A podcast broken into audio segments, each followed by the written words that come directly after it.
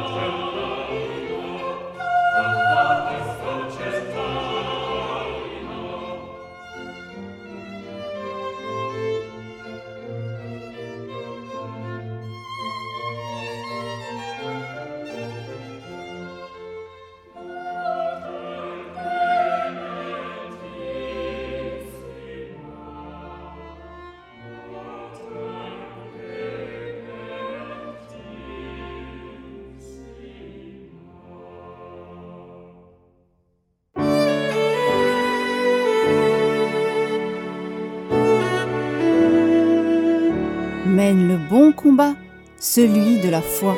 Écoute Radio Maria.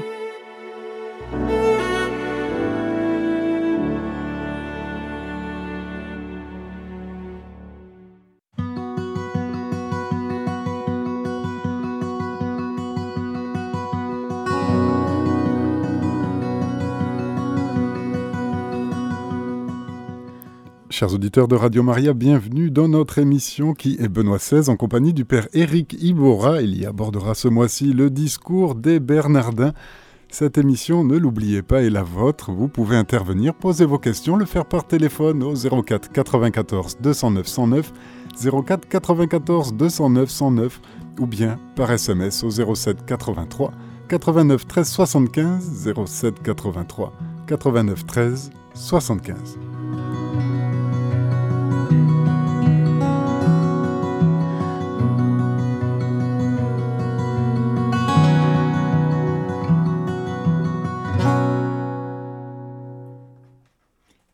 Chers auditeurs, bonjour Père Eric Ibora. Bonjour Raphaël. Alors nous sommes heureux de vous retrouver pour cette nouvelle émission qui est Benoît XVI.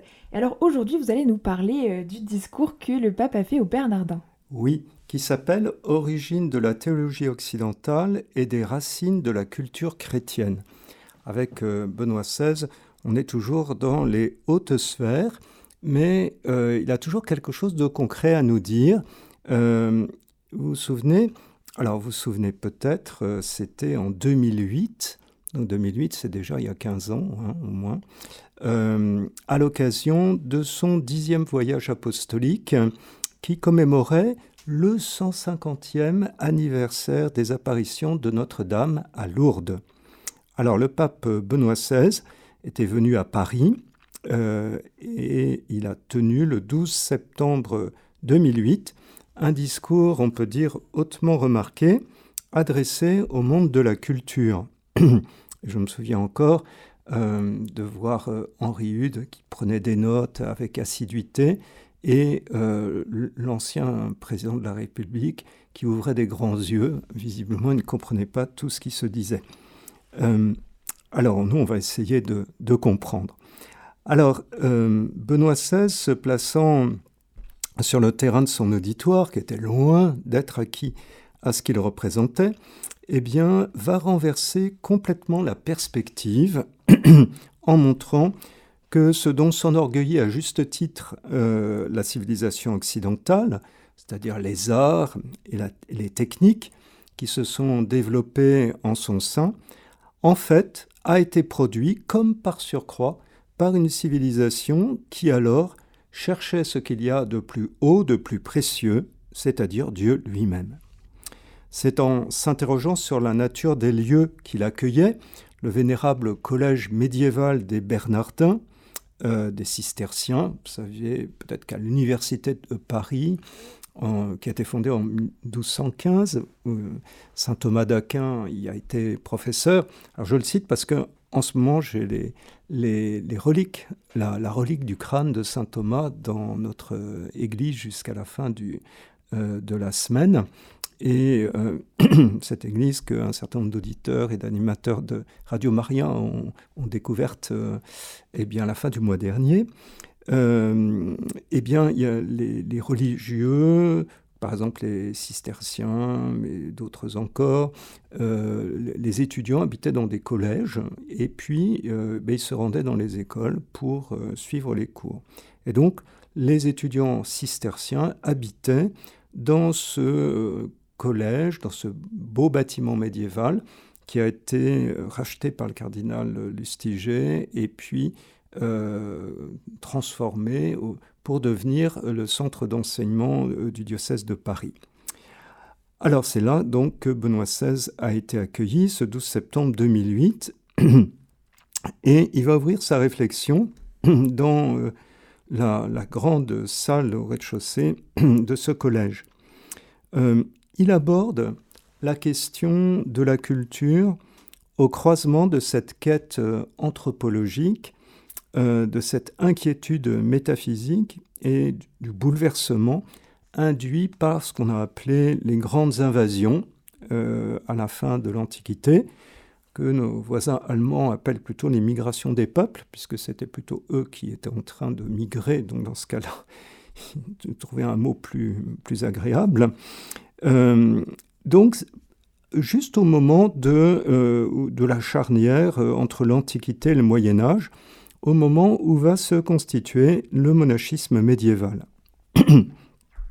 Alors avant toute chose, dit Benoît XVI, il faut reconnaître avec beaucoup de réalisme que leur volonté, hein, celle des moines, des premiers moines, hein, quasiment dans les siècles qui suivent Saint Benoît, n'était pas de créer une culture nouvelle, ni de conserver une culture du passé.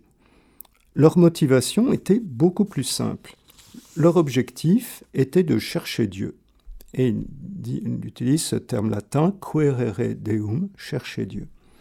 Donc leur perspective était clairement, on peut dire, eschatologique. Elle visait les fins dernières, euh, c'est-à-dire comment s'acheminer euh, au long de sa vie vers le royaume de Dieu. Donc cette quête n'était pas une errance, euh, car Dieu, une errance, vous savez, comme quand Saint Paul dit aux Athéniens qu'il cherchait Dieu comme à tâtons, hein, sans vraiment le trouver. Euh, c'est pas une errance parce que euh, Dieu était justement venu au devant de l'homme qui cherche. Donc il s'agissait de le trouver là où il s'était donné et où s'était-il donné. Hein, à, deux mois de, Noël, eh bien, il s'était donné euh, dans son verbe, dans sa parole faite chair, et, euh, et dont la présence se prolongeait euh, notamment dans la Bible, hein, la, parole faite papier, si j'ose dire, à travers la Bible.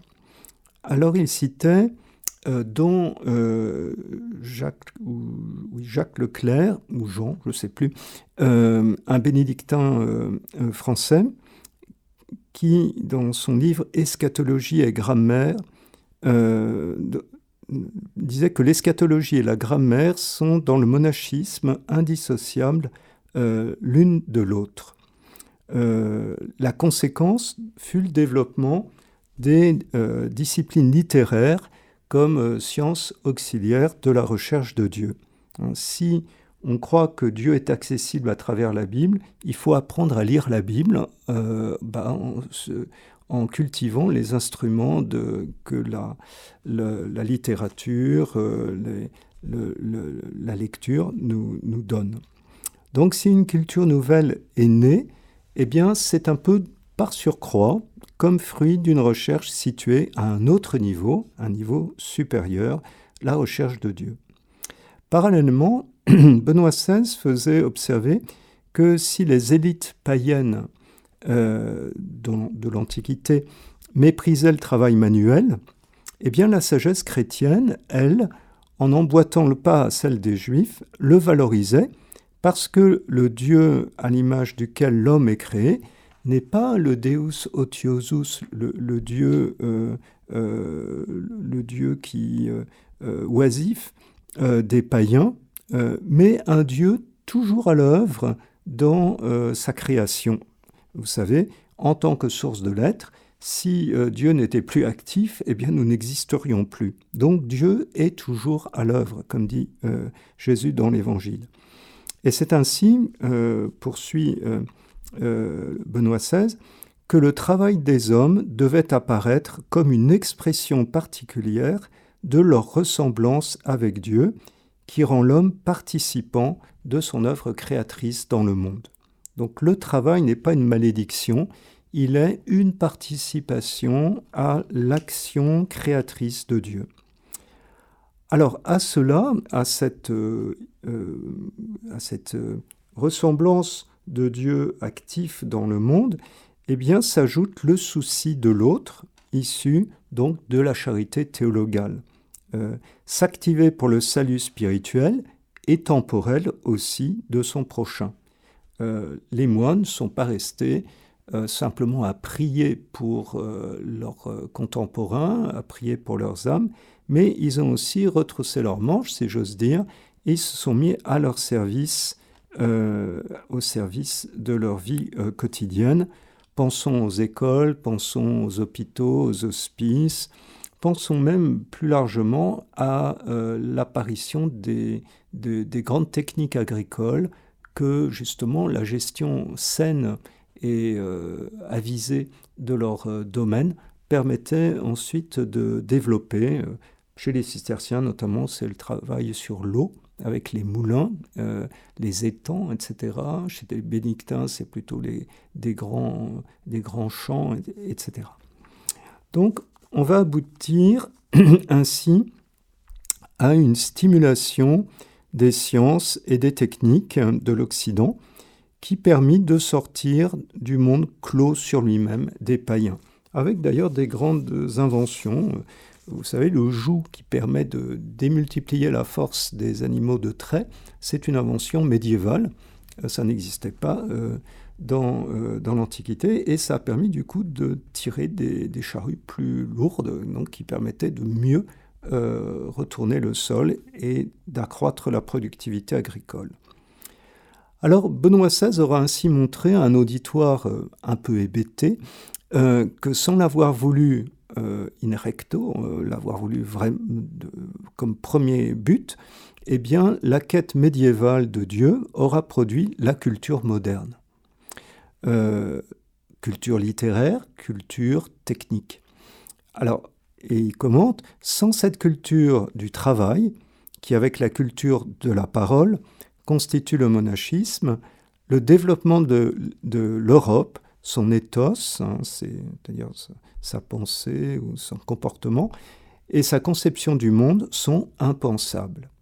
Vous voyez, sans cette culture du travail et cette culture de la parole qui s'est constituée dans le monachisme, on ne peut pas comprendre euh, l'Europe.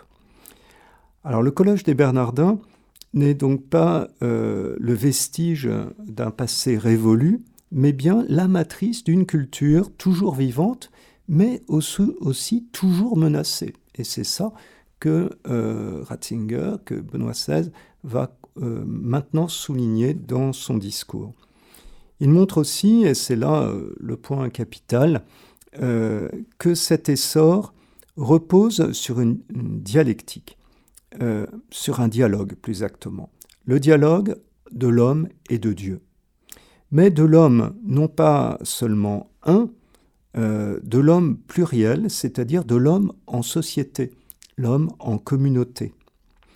Euh, une culture, alors je, cite euh, un, bout du discours, une culture purement positiviste qui renverrait dans le domaine subjectif comme non scientifique la question concernant Dieu serait la capitulation de la raison, le renoncement à ses possibilités les plus élevées et donc l'échec de l'humanisme dont les conséquences ne pourraient être que graves. Ce qui a fondé la culture de l'Europe, la recherche de Dieu et la disponibilité à l'écouter, demeure aujourd'hui encore le fondement de toute culture véritable. Voilà ce qu'affirme euh, Benoît XVI. La question de Dieu est une question qui ne se traite pas simplement dans euh, l'arrière-boutique de, l'individu, mais c'est quelque chose qui euh, doit euh, être discuté, vécu, connu dans, au niveau de la société. Car le drame de l'Occident, aujourd'hui précisément, c'est le statut de l'autre, comme on peut s'en rendre compte avec la théorie du genre et évidemment aussi l'éviction de l'autre par excellence qui est Dieu, hein, celui qui est absolument différent de toute autre créature. Alors ce qui retentit sur la compréhension euh, de soi, hein, du moi, et donc sur celle de la liberté. Pour s'orienter vers la résolution du problème, il faut euh, faire d'abord un pas en arrière et contempler l'univers dans lequel se pose cette question de Dieu. Benoît XVI revient sur la révélation de la parole qui se cristallise dans l'écriture, dans les écritures, euh, dans la Bible. Il dit, celle-ci, donc l'écriture sainte, a besoin de l'interprétation et elle a besoin donc de la communauté où elle s'est formée et où elle est vécue. En elle seulement elle a son unité et en elle se révèle le sens qui unifie tout. C'est là que euh, toutes les paroles qui, qui ont été prononcées dans la révélation biblique deviennent un ensemble qui transcende même l'écriture, puisque le fondement même de toute la Bible, c'est le verbe incréé. Euh, c'est pas la parole écrite, mais c'est la parole non écrite qui est euh, le Fils de Dieu lui-même. Autrement dit, pour reprendre un, terme euh, cher à saint Augustin, les, verba multa, les, multiples euh, propos de la Bible, les multiples livres de la Bible deviennent un livre unique si on prend conscience de celui dont toute la Bible parle, qui est le Christ, et de celui qui inspire toute la Bible, c'est-à-dire le Saint-Esprit. Et la communauté, justement, est présente partout dans ce processus. La révélation s'accomplit dans l'histoire d'un peuple et pas simplement dans la tête d'un individu. Euh, son interprétation par la communauté qui en est dépositaire et déterminante. C'est la communauté, finalement, avec ses responsables, qui va retenir ce qui est inspiré, ce qui ne l'est pas, euh, qui va euh, orienter l'interprétation. Et le lieu de dialogue entre Dieu et l'âme, eh bien, c'est donc la communauté. C'est pourquoi la forme suprême de la prière, c'est la prière liturgique. Euh, Benoît XVI dit la parole ne nous conduit pas uniquement sur la voie d'un mysticisme, d'une mystique individuelle, mais elle nous introduit dans la communauté de tous ceux qui cheminent dans la foi. Autrement dit, euh, on ne peut reléguer la foi dans euh, la sphère privée euh, et du coup la, livrer, on pourrait dire, à la fantaisie de l'individu privé, on pourrait dire, de soutien pour lui permettre d'interpréter ce qu'il a reçu. La dimension sociale de la foi, dit-il, aussi a d'heureux effets. Pourquoi? Parce que la régulation communautaire euh, prémunit euh, contre ces deux pôles, dit-il, que sont d'un côté l'arbitraire subjectif et de l'autre le fanatisme fondamentaliste.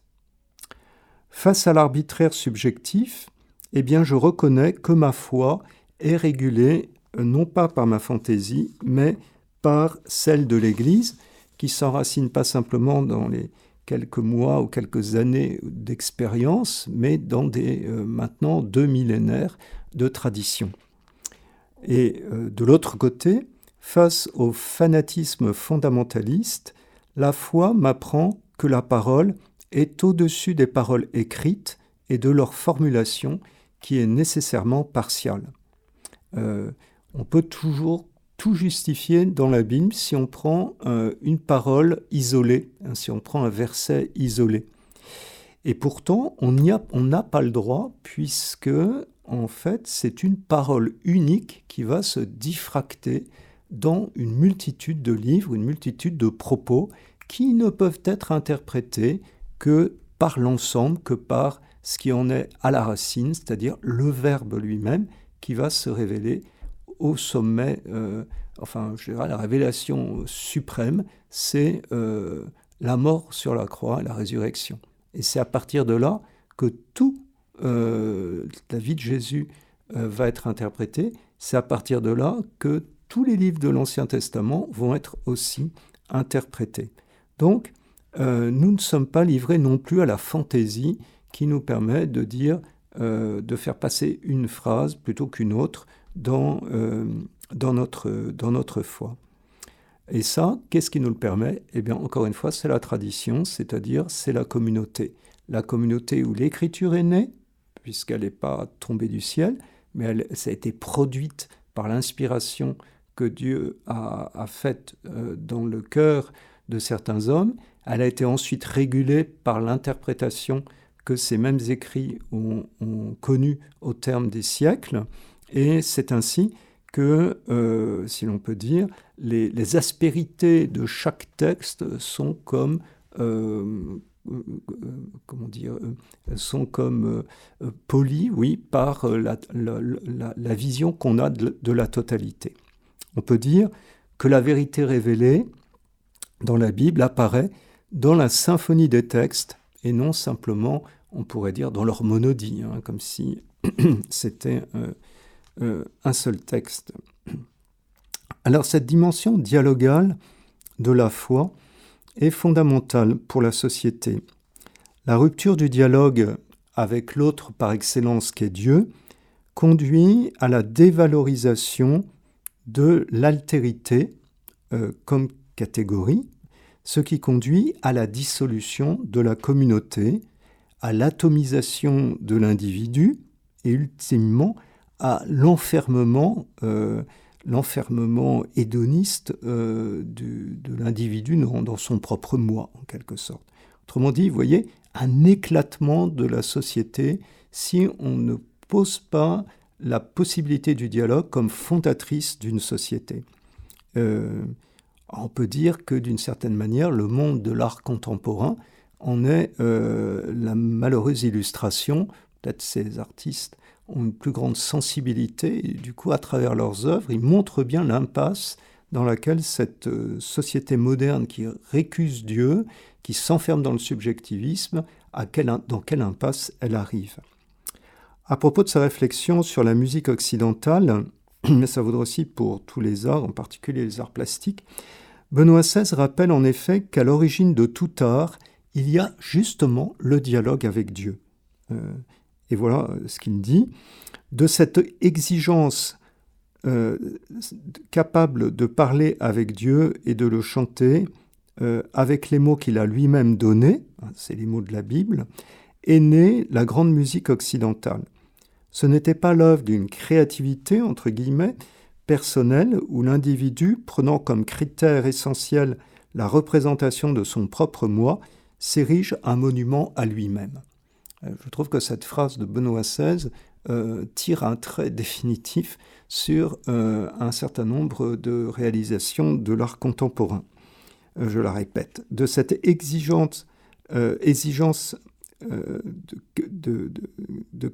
parler avec Dieu et de le chanter avec les mots que lui-même a donnés, donc ils ne viennent pas de nous, est née la grande musique occidentale. Ce n'était pas l'œuvre d'une créativité personnelle où l'individu, prenant comme critère essentiel la représentation de son propre moi, s'érige un monument à lui-même. Un processus semblable se produit dans euh, la, culture euh, technique ou technologique. Quand les talents humains sont mis euh, au service d'un moi aux aspirations centrées sur lui-même, on perd la dimension, si on peut dire, épiphanique d'autrui et du cosmos. C'est-à-dire que l'autre, euh, mon voisin, euh, et puis la nature, ne sont plus en quelque sorte le lieu où se révèle ce qui en est la source, c'est-à-dire Dieu, mais Qu'est-ce que ça devient? Ça devient opaque, vous voyez? C'est comme si le vitrail était recouvert de suie et euh, on ne voyait plus euh, ce qu'il représente. Le monde, alors, euh, que devient-il? Eh bien, le monde devient une carrière de matériaux et la société, c'est-à-dire les autres, eh bien, une sorte de réservoir de main-d'œuvre, l'un et l'autre à exploiter. Et on assiste à une instrumentalisation de la personne et de la nature, comme on l'a vu justement dans cette société technologique euh, des 19e et 20e siècles qui avait récusé euh, dialogue, ce dialogue primordial avec Dieu. Et du coup, perdait de vue, euh, enfin on pourrait dire, la gloire à la fois de l'homme et la gloire de la nature. Alors, d'ailleurs, sur ce point, Benoît XVI reviendra dans les trois encycliques euh, qu'il publiera. Euh, donc euh, voilà, mais je, ne vais pas plus loin. Alors je reviens à son discours où il nous parle, il nous dit ceci, l'originalité de la conception du monde de l'Europe chrétienne devrait cependant faire comprendre que le travail et la détermination de l'histoire par l'homme sont une collaboration avec le Créateur qui ont en lui-même, qui ont en lui leur mesure. Voyez euh, notre travail et notre vision de l'histoire ont en Dieu leur mesure. Là où cette mesure vient à manquer, dit-il, et là où l'homme s'élève lui-même au rang de créateur déiforme, la transformation du monde peut facilement aboutir à sa destruction. Donc, vous voyez, encore une fois, on n'a pas attendu euh, euh, les, euh, les, écologistes modernes pour mettre le doigt sur les vraies causes de cette falsification de l'œuvre de Dieu. Alors la cause de cet effondrement, dit Benoît XVI, c'est la suppression du dialogue fondateur. Il dit encore cela, alors je, je cite, Si la culture européenne d'aujourd'hui comprenait désormais la liberté comme l'absence totale de lien, ce serait fatal et favoriserait le fanatisme et l'arbitraire. Autrement dit, la liberté n'existe qu'en dialogue, comme acquiescement un amour prévenant et transcendant. La liberté chrétienne, loin de conduire au subjectivisme et à l'enfermement, on peut dire, nihiliste, mortifère dans le moi, ouvre au contraire l'esprit à celui qui est à l'origine de tout le cosmos et qui, miséricordieusement, euh, veille sur chacune de ses créatures. Euh, deux jours plus tard, le pape euh, à Lourdes concluait sur ce point en donnant en exemple la Vierge Marie. Par son fiat, elle est l'exemple le plus marquant de cette relation dialogale qui unit le Créateur à la créature. Elle est ainsi l'opposé de la culture de mort à laquelle se condamne une liberté enfermée sur elle-même. Et je cite alors eh bien, un, passage de, l'homélie de Benoît XVI euh, à Lourdes. En se présentant dans une totale dépendance de Dieu, Marie exprime en réalité une attitude de pleine liberté, fondée sur une entière reconnaissance de sa véritable dignité. Vous voyez, la liberté chrétienne, c'est pas de se dire, euh, voilà, je suis au centre de tout et je décide en quelque sorte euh, de, euh, de croire ou de pas croire, ou de, etc., etc. En fait, la liberté chrétienne, elle doit d'abord être éclairée par notre intelligence qui va repérer et d'où nous venons euh, et ensuite eh bien, comprendre que notre dépendance, donc comprendre que nous sommes des créatures, nous ne sommes pas fabriqués par nous-mêmes, nous ne sommes pas les, nous ne sommes pas déiformes, nous ne sommes pas créateurs de notre être, pas créateurs de notre, de notre essence, de notre nature. Non, nous recevons tout cela. Et nous le recevons non seulement de la tradition, de l'histoire, de nos parents, etc., comme pourrait se dire, mais quand on réfléchit bien, euh, personne n'a l'être par lui-même. Notre être euh, vient de celui qui est euh, seul de manière absolue. Autrement dit, nous sommes dépendants. Alors, on pourrait trépigner et puis de se dire, je ne veux pas de cette dépendance. Et ben ça, c'est le trépillement du démon à l'origine du cosmos. C'est, on pourrait dire, le trépillement de nos premiers parents qui, trompés par le démon, se sont imaginés qu'ils étaient dépendants euh, non pas d'un père qui leur veut du bien, mais euh, d'un tyran qui voudrait les aliéner. Hein, si vous relisez le chapitre 3 de la Genèse, c'est très lumineux. Et euh, précisément, c'est une, par cette tromperie du démon que notre liberté a été euh, alourdi, a été incapable de reconnaître euh, la bonté initiale du projet de Dieu. Dieu nous a mis dans l'être, non pas parce qu'il avait besoin de nous, s'il est Dieu, il est parfait, donc il n'a pas besoin de nous, euh, mais il, nous, a mis dans l'être pour que nous puissions participer à la perfection que lui est. voyez, c'est le plus beau cadeau qu'on puisse imaginer, faire participer ce qui n'est pas à ce que lui est. Et, et cette participation, c'est la participation, euh, elle, est, voulue euh, bénévolement, elle est voulue avec bienveillance, elle est voulue par amour. Pourquoi? Parce que précisément Dieu est amour. S'il n'était pas Trinité, on ne verrait pas pourquoi il créerait quelque chose plutôt euh, pour faire participer éventuellement si la créature a sa perfection euh, monolithique. Mais il est communion d'amour et donc c'est pourquoi il est prêt à faire exister ce qui n'est pas pour lui faire participer à ce que lui est. Et donc ça, c'est la plus belle preuve d'amour que Dieu nous fait. Et si nous comprenons cela, nous comprenons que nous sommes saisis par un amour prévenant et que notre liberté, elle a à acquiescer à ce projet, parce que c'est le projet qui nous grandit, c'est le projet euh, qui nous achève, qui nous, qui nous rend, euh, qui nous fait dépasser même la dignité, notre dignité d'être humain sur la terre, puisque vous le savez aussi, ce projet va passer par, euh, à travers le baptême, par notre divinisation, par notre incorporation dans le mystère de Jésus. Et euh, cette attitude de, liberté, eh bien, c'est précisément celle que Marie, elle, avait saisie dès l'origine à travers sa lente méditation, sa lente rumination des Écritures. Euh, vous savez, à deux reprises dans l'évangile de Saint Luc, on nous présente Marie comme euh, repassant tous ces événements dans son cœur. Donc les événements concernant son fils, mais avant l'Annonciation, certainement tous les événements concernant son peuple. Et euh, euh, Benoît XVI continuait dans ce sermon à Lourdes, c'est la route que Marie ouvre aussi à l'homme. S'en remettre pleinement à Dieu, c'est trouver le chemin de la liberté véritable, car en se tournant vers Dieu, l'homme devient lui-même. Il retrouve sa vocation originelle de, euh, donc euh, sa vocation originelle de personne créée à son image et à sa ressemblance.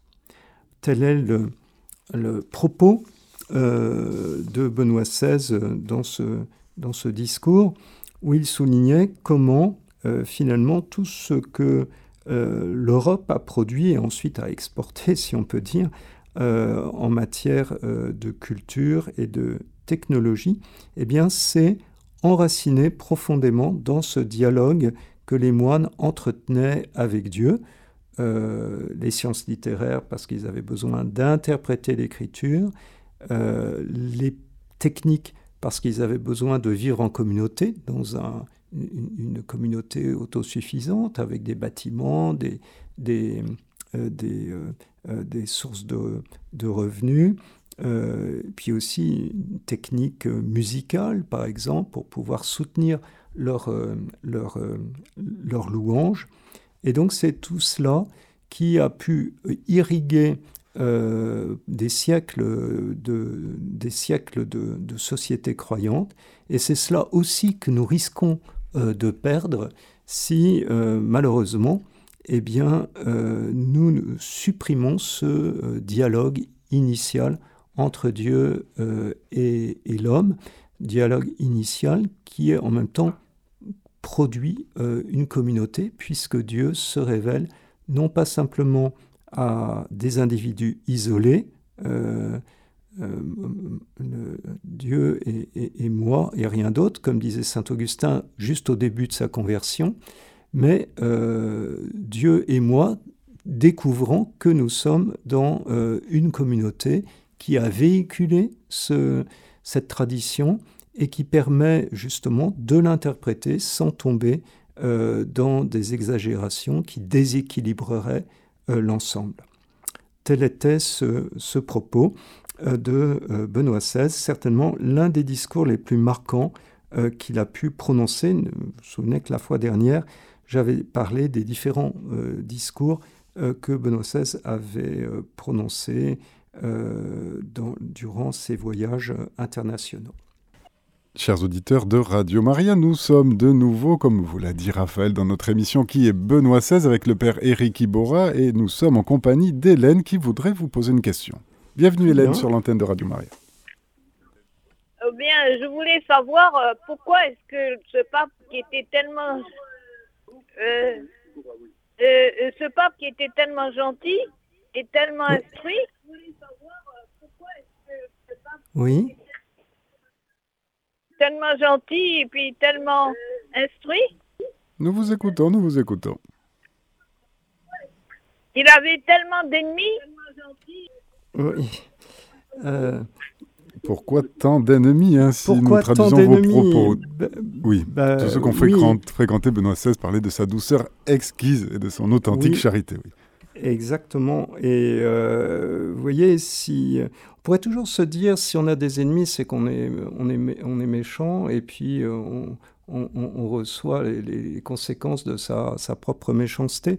Et euh, alors c'est vrai qu'on a tous des imperfections, on a tous, etc. Et euh, mais je pense qu'il faut euh, regarder Jésus.